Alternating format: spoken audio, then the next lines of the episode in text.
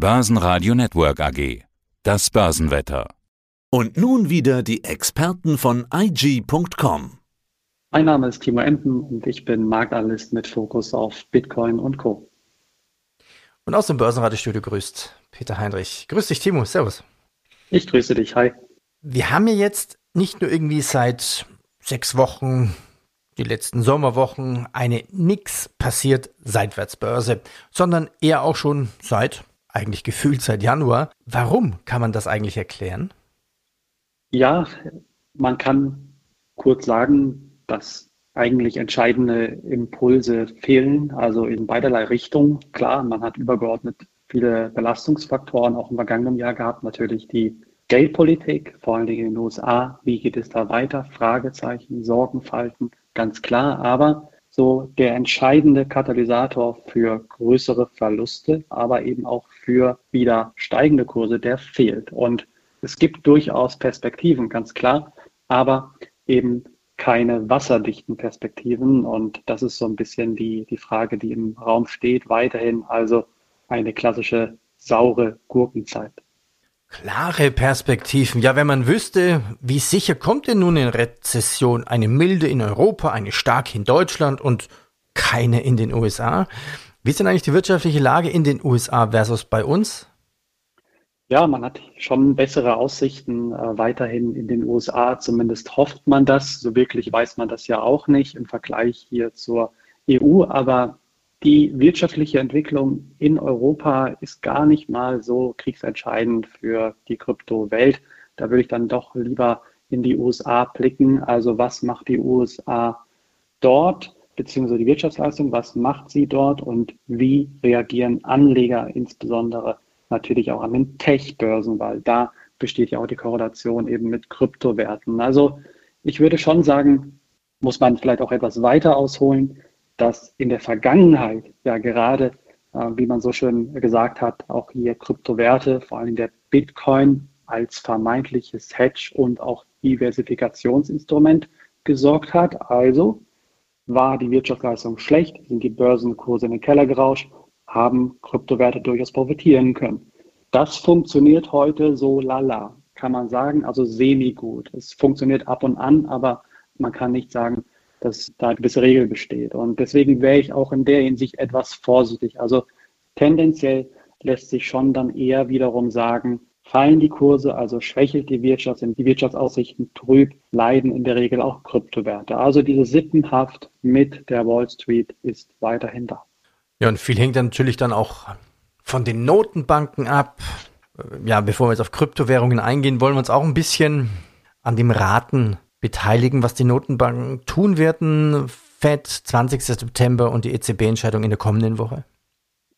Ja, man stochert weiter in dem Nebel, denn die Notenbanker, also beispielsweise Christine Lagarde, EZB-Präsidentin oder eben auch Fed-Chef Jerome Powell, also die Chefs der großen Notenbanken dieser Welt, haben natürlich auch hier sehr, sehr große Ausstrahlungskraft und man rechnet zumindest im kommenden Donnerstag, also die EZB-Sitzung findet da geplanterweise statt, rechnet man eigentlich mit einer wiederholten Zinspause im Zinserhöhungszyklus. Also da ist man sich noch nicht ganz sicher aus Anlegersicht, wobei sich so, die, so ein bisschen die Vorzeichen in den vergangenen Tagen wieder verdichtet haben, dass man möglicherweise doch an den Zinsschrauben dreht.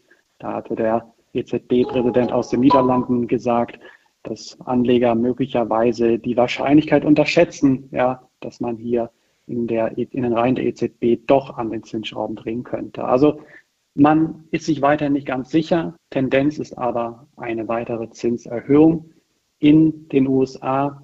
Eine Woche, fast eine Woche später, also genau genommen sechs Tage später, wird man dann möglicherweise auch hier dann eher Richtung Zinspause tendieren. Das Zinsband aktuell ja bei 5,25 bis 5,50 Prozent.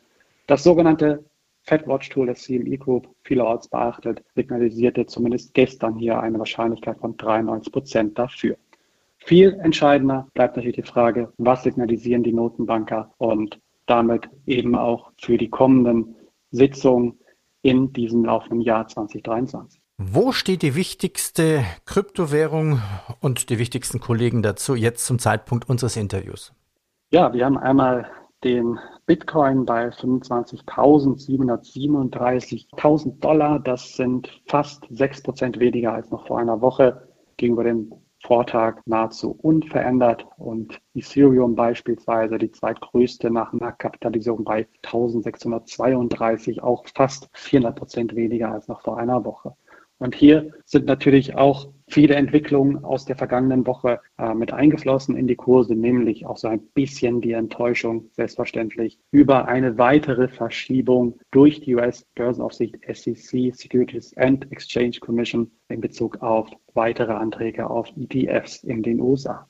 Spot-ETF Future ETFs, ich greife es einfach mal auf, das Thema. Der Bitcoin ETF gilt ja als neuer Preistreiber in der Kryptobranche. Wäre es wirklich ein Beschleuniger für Bitcoin? Meiner Meinung nach absolut. Also wenn wir hier eine Zulassung bekämen, das wäre in Anlegerkreisen schon mehr oder weniger ein, ja, in Anführungszeichen, Ritterschlag. Das muss man schon so sagen.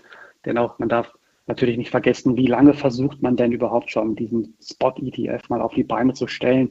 Bekanntester Fall, bekanntester Versuch, die Winkel Post-Zwillinge, damals auch im Jahr 2017, kläglich gescheitert, bis heute viele, viele Anträge, viele, viele Versuche. Also es ist wirklich ein sehr, sehr zäher Kampf. Und nicht zuletzt natürlich durch den Antrag, durch den größten Vermögensverwalter der Welt, BlackRock, hat man hier die Gedankenspiele der Anleger wieder neu entfacht, also die Zulassungsfantasien neu entfacht. Und ich gehe schon irgendwo davon aus, dass man in Zukunft Punkt irgendwann, ja, das ist natürlich äh, eine, eine gute Frage, den Zeitpunkt weiß ich natürlich auch nicht, aber dass man in naher Zukunft doch einen Spot-ETF, einen Bitcoin-Spot-ETF doch äh, begrüßen kann. Die Frage ist, wann und vor allen Dingen wie, also in welcher Form. Wird er so zugelassen, wie aktuell dann auch tatsächlich gewünscht durch die entsprechenden Unternehmen oder sagt die SEC, ja, können wir machen, aber Punkt, Punkt, Punkt. Und ich denke, dass man sich noch eine ganze Weile streiten wird. Und ganz wichtig, die SEC hat nicht direkt abgelehnt, sondern sie hat weiter verschoben, mehr oder weniger kommuniziert. Wir brauchen Zeit. Und hier lautet die Devise natürlich dann auch am Ende des Tages immer wieder bei Anlegern, aufgehoben ist eben nicht aufgeschoben. Ja, und die Liste der Antragsteller ist lang. BlackRock nannten wir schon, Ivesco, Wisdom Tree, JP Morgan und so weiter. Wenn jetzt ein ETF da wäre, was sind denn die Vorteile von einem Bitcoin-ETF? Anleger können direkt in Krypto investieren. Ja, das darf man nicht vergessen. Natürlich kann man das heute auch schon, aber viele Anleger, zumindest auch in den USA, sind natürlich nicht so kryptoaffin wie vielleicht manche Zuhörer und wünschen sich hier auch einen leichteren, direkteren Zugang.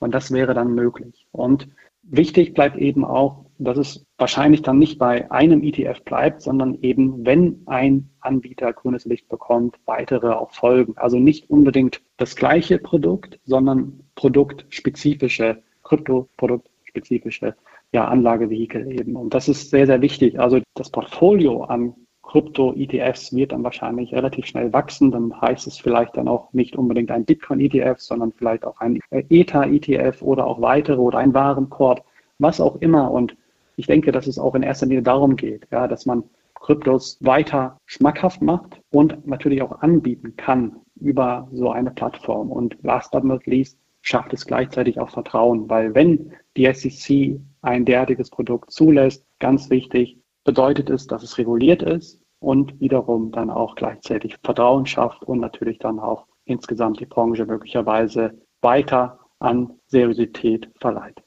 Ja, und technisch finde ich es auch sehr spannend. Ich brauche mir als äh, Anleger überhaupt keine Gedanken machen, wo liegen meine Bitcoins, äh, Hot oder Warm Wallet und können sie geklaut werden, bla bla bla bla. Ich kaufe einfach ein, ein, ein Papier, ein, ein ETF. Absolut, ja. Also diese Frage, die wird man sich da nicht mehr stellen müssen. Und das ist eine, ein berechtigter Einwand auch heutzutage, was viele Anleger oder potenzielle Anlegeradressen dann auch eher abschreckt. Wo sind meine Bitcoin gelagert, etc. Und diese Frage wird man sich nicht mehr stellen. Also diese Schmackhaftigkeit wird möglicherweise dadurch ja doch vergrößert, also diese Attraktivität von Kryptowerten und ganz wichtig eben auch der Zugang. Ja, also wie schnell kann ich investieren? und vor allen Dingen, wie schnell kann ich auch wieder verkaufen. Und ich denke, das sind auch ganz wichtige Punkte. Und die sind ja dann auch einem, bei einem Bitcoin-ETF, möchte ich ja sagen, dass ein ETF eigentlich auch eine gewisse Salonfähigkeit dann hier initiiert. Das war der Podcast von IG. Börsenradio Network AG.